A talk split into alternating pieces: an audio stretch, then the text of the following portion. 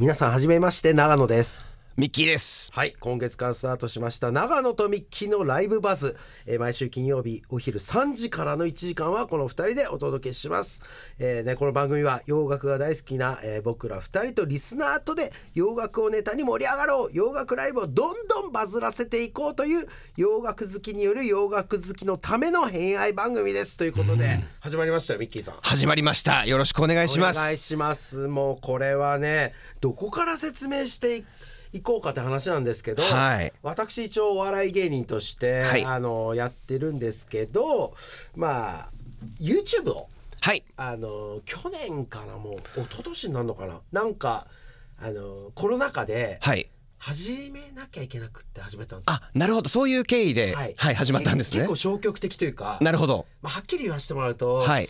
あの芸人で YouTube やるのはちょちょっとなんかテレビ諦めた。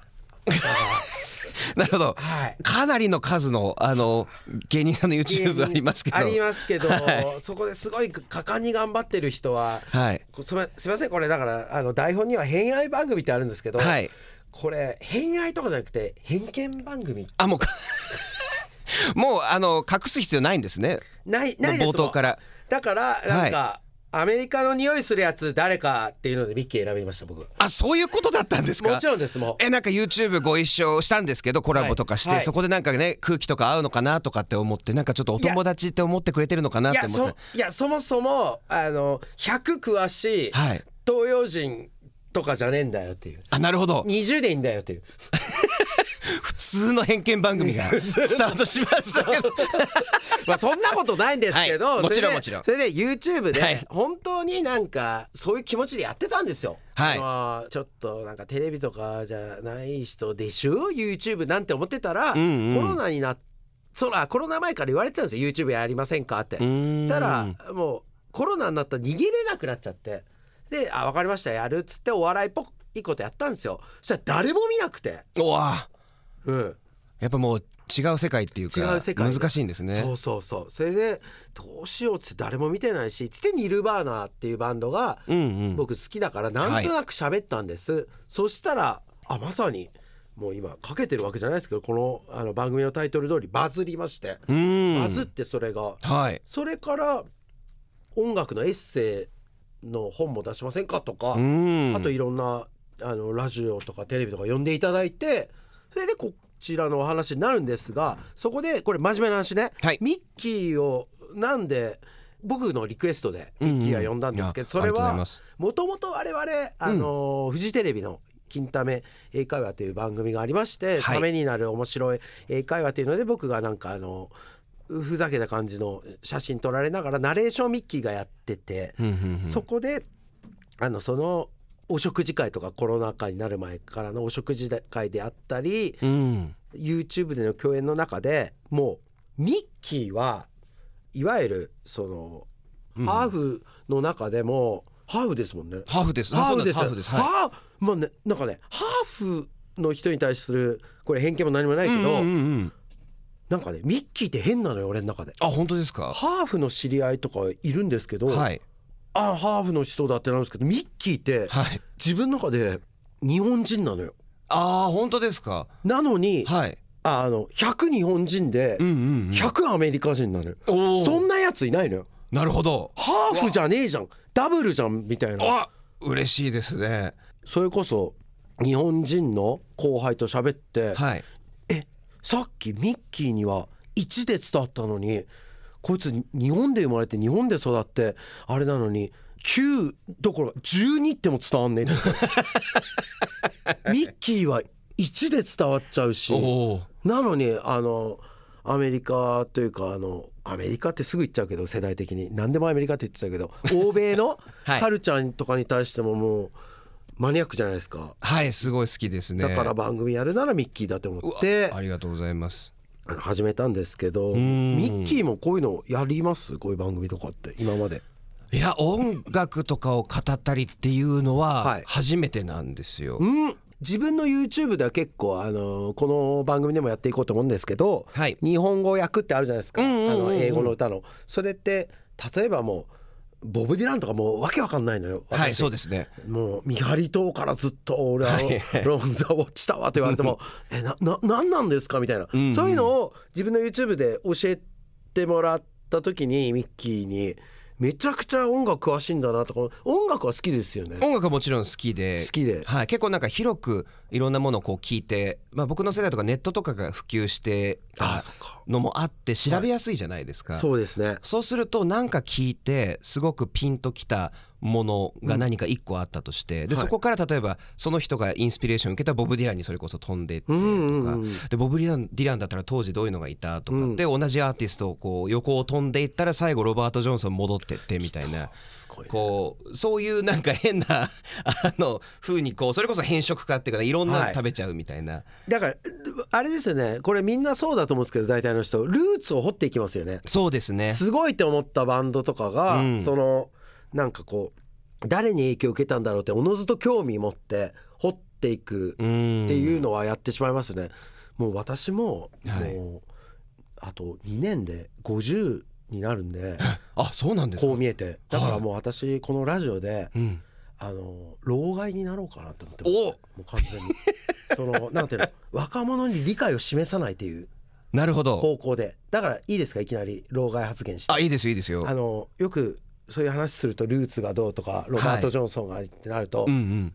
よく言う若者がいて「いやあの音は楽しければ何でもいいんじゃないですか」とか言って。あそういうのをあの元がこうだったとかうるさいですとか言うんですけど元って大事ですよねやっぱね。ーいや元は大事です。元が大事なんですよ、これ。はい、僕多分ミッキー多分このや役割としてそのはい老害をせき止めるそうです。あの老害せき止めハーフ。ですよね。そうです。老老害せき止めハーフタレント。ハーフタレント。すごいと大役を。老老害系はい。老遅遅咲きピン芸人。老害。老老害。老害とハーフタレントの。はいそうですよ。戦いを。せきどせき止めですよ。私せき止めなきゃいけないんですいねけないです。わかりました。ただ、えー今おっしゃったそのルーツとかいらないですよに関してはちょっと同感なんですよ。で場合によっては2人でこうダブルで攻撃する場合もあります。しいっちゃいますか。はい。そうですよね。我々本当ね今抑えている方ですけど、はい別になんかあ悪意で、はい。むやみに人を攻撃すするとかしたくないんですよ。全くないですそれは。だけどなんかえ本当にみたいな、うん。みんなそう言ってるけどそれ嘘でしょみたいなとこの会話で普段盛り上がる人なんで、はいそういうのもちょっと喋っていければいいですよね。そうですね、はい。なんでまあ洋楽っていうのをもちろんベースにしてもっと洋楽をある意味楽しめるよなそううですね。こう深掘りの仕方だったりとか、まあ老害発言とか をしていこうかとは思っています。でまあ洋楽ライブとかをどんどんバズらせて、ね。あのライブとかもねそうそうそう。いろいろやりたいんですよね。ライブ離れがすごいから今。そうなんですよ。やっぱライブで一生の経験とかみんなしてほしいし、ん。なんか心に残るできるしそういうのも言っていきたいしこれずっと喋ってるともう3時間ぐらい喋っちゃうんで ね。もう言っちゃいますけど、はい。私ねこのね番組名うん「ライブバズ。はい」これねリアル言っていいですか？あお願いします。これはあのー私は考えてないんですよ。あそうなんですね。これははい。有能なスタッフさんが考えて、素晴らしい。私ひどいですよ、はい。候補はい出してくれって言われたんですよ、はい。この番組はい。始まるにあたって、永野とミッキーの「ロックレディオ」って考えてです。あいい感じの。いやでも僕もちょっと候補出したんですけど。何出しました？永野とミッキーのロッケントーク。似てますよね。ででもそれって多分一緒で、はい。シンプルイズベストってことでしょ？そうですね。そうなのよ。本当にロックレディオって誰もつけないだろうなと思ってしたんですよ。なん、はい。あとあ飽きちゃうじゃん。うん凝ったやつって。ああそうですね。そう。なんかこう凝りすぎるとあんまり広がりがなかったりとか。そうそうそうでその中でこれライブバズ素晴らしい。いいですね。これスタッフさん考えてくれたと思うんですけど、あのーライブバズでピンときてそうですよね。ってきたやっぱりそうだったんですけど私が好きなニルバーナっていう、先ほども言った、ニルバーナっていうバンドの「ラブバズ」っていう曲。まあ、カバーですけどそれも。ショッキングブルーの、その「ラブバズ」って言葉をもじってライブバズってことでバズってあれですよね。今の言葉で日本人が使うバズるのバズでいいですよね、はい。そうですね。バあズるのとバズどういう意味味があるんですか、バあズって。のざわめきとか。お。あのあとミツバチがこうブンブンブンブンこう言う音とか。はいはいがバズなんですけど、いいじゃないですか。そうなんですよ。でざわこういろんな人がこう一つの話題でざわめいて、ん。あのバズるっていうふうにはいはいはい。言ったりとかするようになったっていうのこのバズなんですけど、まあ、ラブバズがだからその愛のざわめきみたいな。なるほど。これはもうだからライブのざわめきでもありえ下手したらリリブとも取れるし生きてるざあわめきみたいないいでリブバズいリブバズでもいいよね。騒げざわめけと。すごい番組タイトルで。横に広いんですよね。そうです。よすごいですよね。天才ですよねこれ考えた人ね、逆にここで喋っていただきたいぐらい。ぐらい。やめたんですか、その人。ねまだあ嘘！あ！あ目の前にいらっしゃる方、はそこがいいよね。俺が作った側のディレクターとかいるじゃん。はいはい。たまに、うんうんうん。出さなかったあの方。そうですよね。僕は何にも考えてませんって顔ですいませんでした。ちょっと言い過ぎかもしれない。すいませんでした。なんかロックレディオとか。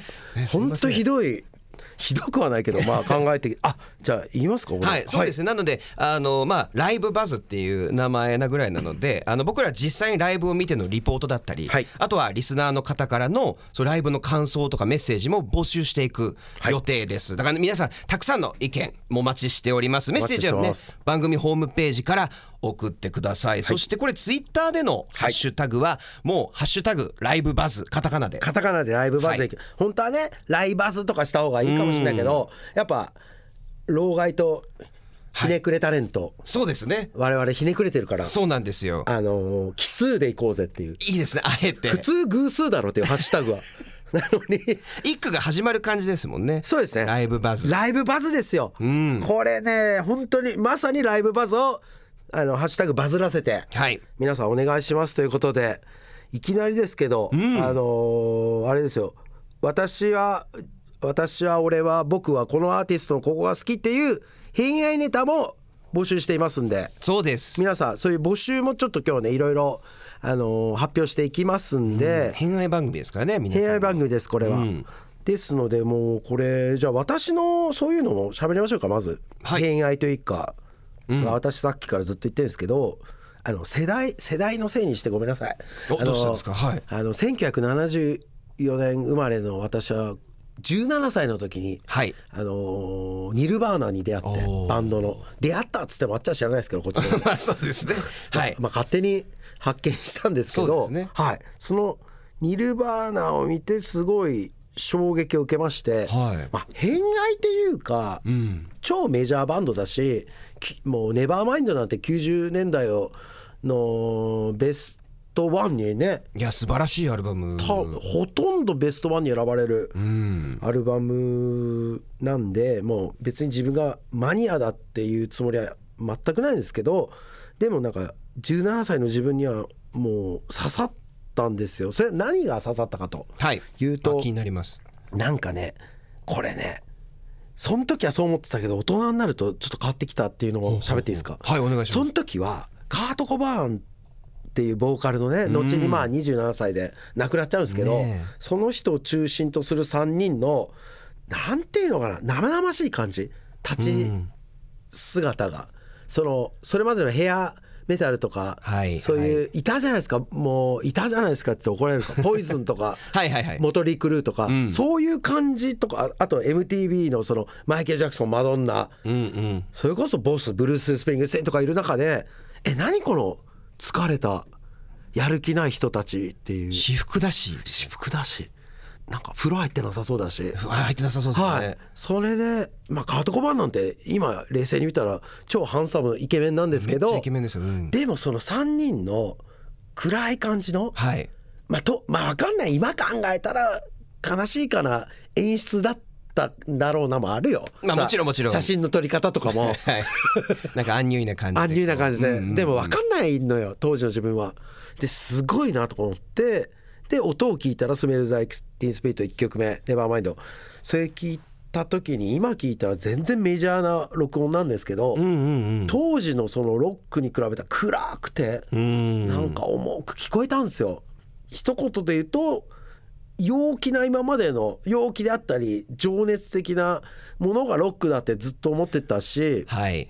特に80年代後半とかそれこそね。そうですね。あの世界平和的なノリあったじゃないですか、はい。ノリっていうとこあるけどスティスティングとか U2 とかはい「We Are the World」んうんうんうん。そういうのの中で憂鬱なロックが出てきたと。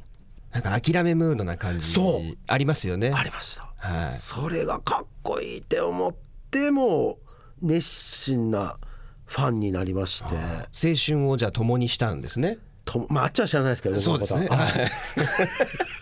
あっちは知らないですけど,、はい でも共にしてで共にしようと思ってたらあれっていうタイミングでショットガン自殺するんですよ。そうですね。ボーカルのカート・コバーンが。うん。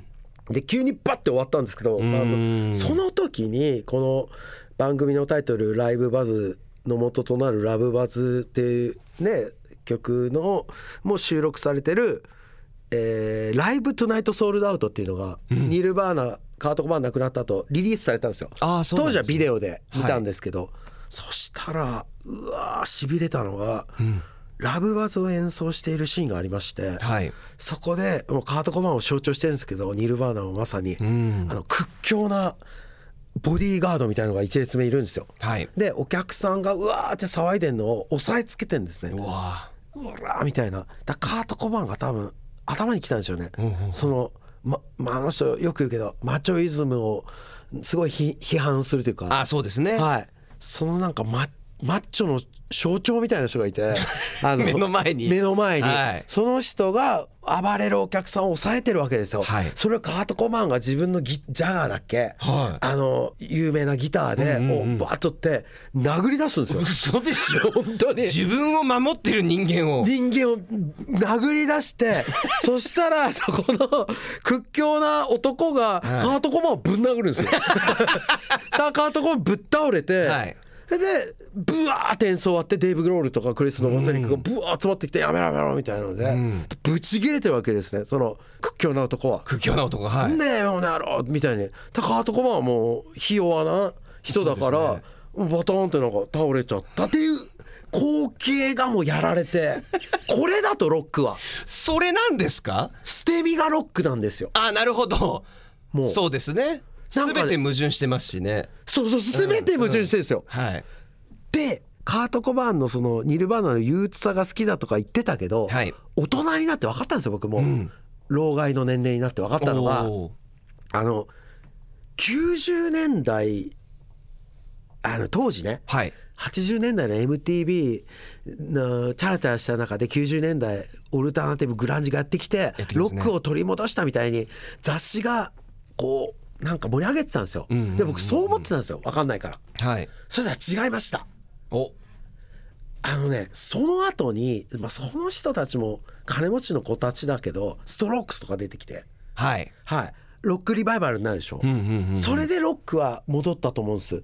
なるほど。90年代のカート・コバーンがやってた矛盾って MTV 世代よりふざけてたやつらなんですあいつら結局でもそうですよね。ミッキーにも自分の YouTube で教えてもらったけど Smells Like Teen Spirit の和訳なんて、はい。結構語呂遊びだったりするでしょ？そうですね。制汗剤の名前から取ってるので,、はい。でそれをカート・コバーンが勘違いして青春の匂いっていうふうにっていうのを曲にしてあれ違ったの？みたいな。そうそうそう。まあふざけてますよね。でカート・コバーンの自殺もその時はあのロックの殉職者みたいな、はい。わかんないけどそうですそうですそうです。いう感じで言われてたけど、あれ絶対違うと思うよ。え？あれただ矛盾で、はい適当にパンクとハードロック合わせたで白人があの結構金もあったとなんか見たのよ。はいはいはいはい。あれ貧乏時代サムシンがインザウェイって曲で魚を釣って食ってたとかあれも全然あの 創作だったとか言われてるんですよ終わった後、はい。あと金ない時自分のお母さんの家勝手に行って金もらったりしてたとか。だから裕福な子供がうーん。あのパンクごっこというかあー。あのロックごっこやってたら周りがはいあいつすげえってなって結構苦しんで死んじゃったって僕思ってるんですよね。なるほど。まあでも結果としてはその今の取り戻したっていうロックの起点になってるバンドですもんね。バンドですけど、ある種ロックの裕福な時代のだ大好きだけどね、はい。大好きだけど最高にふざけたバンドだと。ロックというのはロックごっこの究極というか、まあ甘えたバンドですよ